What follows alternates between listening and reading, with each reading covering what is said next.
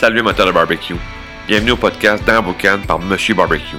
Monsieur Barbecue, c'est moi, Clément Chiasson, un expert passionné de barbecue qui veut t'aider avec ton barbecue à chaque jour. Le podcast dans Boucan, c'est le premier podcast en français consacré entièrement au barbecue. Je vais t'enseigner un paquet de conseils concrets pour t'aider dans ta game sur ton barbecue. Je vais te donner un maximum d'outils pour que tu puisses faire du barbecue sans stress, avec du fun et surtout à chaque jour. Puis en plus, vais recevoir d'autres experts passionnés de barbecue comme invités. Bienvenue dans Boucan. Salut amateurs de barbecue, bienvenue à l'épisode 7 du podcast dans Boucan. Aujourd'hui, je te parle du truc numéro 1 pour toujours choisir le meilleur steak pour le barbecue. Le, steak, meilleur, le meilleur steak pour le barbecue, ça donne faim. Est-ce que tu te rappelles le dernier steakhouse que tu as fait avec tes chums? Puis que le steak était tellement bon? Ou mieux, ton dernier steak sur le barbecue, avec ces mêmes chums, puis que le steak était savoureux? C'est quoi le meilleur steak pour le barbecue? C'est le steak avec le plus de persillage possible. La qualité de la viande? Oui. Le vieillissement de la viande? Oui. Le terroir où le producteur de bœuf se trouve? Oui. C'est toutes des bonnes réponses pour avoir le meilleur steak pour le barbecue. Mais étrangement ou non, pour le bœuf, du bœuf Kobe, Wagyu, Angus, c'est des viandes d'exception, sans le moindre doute. Pourquoi? Généralement, le persillage est très présent. Je n'ai pas souvent vu des viandes Wagyu avec un persillage inexistant. Ça n'existe pas. Le persillage, c'est le gras intramusculaire. Et pourquoi que c'est le meilleur steak pour le barbecue? Ben, au barbecue, on peut, on veut avoir un steak bien saisi pour garder les jus à l'intérieur et un steak avec une cuisson impeccable, selon vos désirs, selon la cuisson qu'on veut. On veut un steak tendre, juteux. On veut pas un steak qui est raide, qui est sec. En d'autres mots, smell de botte, comme on dit au Québec. On n'a pas toujours les moyens d'acheter un steak de bœuf Wagyu ou Kobe à chaque jour.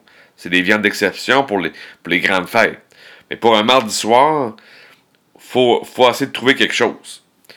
Un steak qui aurait la plus basse qualité au monde, là, mais qui respecte quand même les règles de Santé Canada ou, les règles de santé dans votre pays. La, pire qualité, là, le, moins bon steak au monde, mais qui aurait un persillage incroyable, sera toujours mieux. Parce que il va, le, gras intramusculaire va nourrir la viande.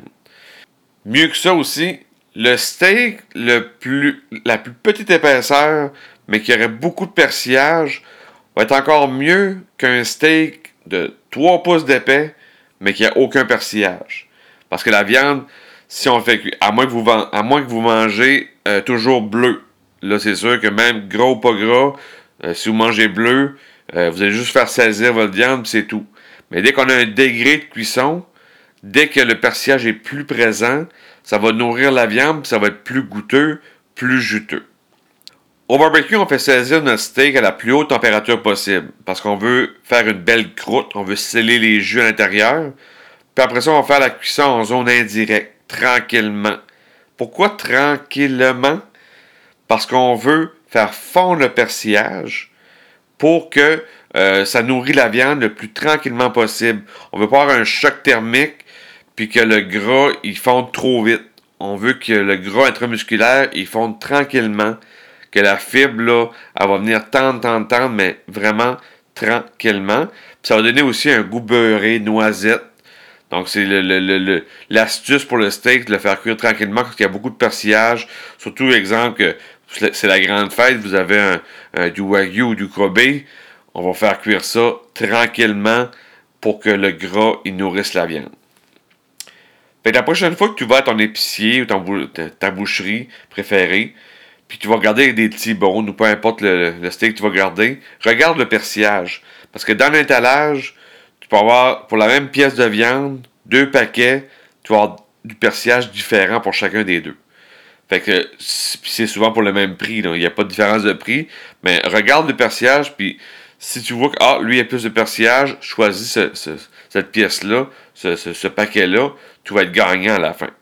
Fait que c'est vraiment le, le, truc pour avoir le meilleur steak au barbecue euh, au monde.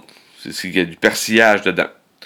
Donc, si c'est quelque chose qui te qui t'accroche un peu, tu te dis Ah, ça c'est c'est une astuce que j'avais peut-être pas pensé ou que je faisais pas vraiment attention à l'épicerie. Euh, il y a aussi il y a peut-être d'autres il y a peut-être d'autres euh, erreurs que tu fais ou des, techniques que tu connais pas. Puis je te laisse en bas le lien. Aller télécharger, les trois trucs, les trois techniques qui vont t'aider au barbecue pour éviter de faire trois erreurs. Fait que c'est un super PDF qui tient sur trois pages puis qui va changer ta game au barbecue, là, je te dirais dès ce soir.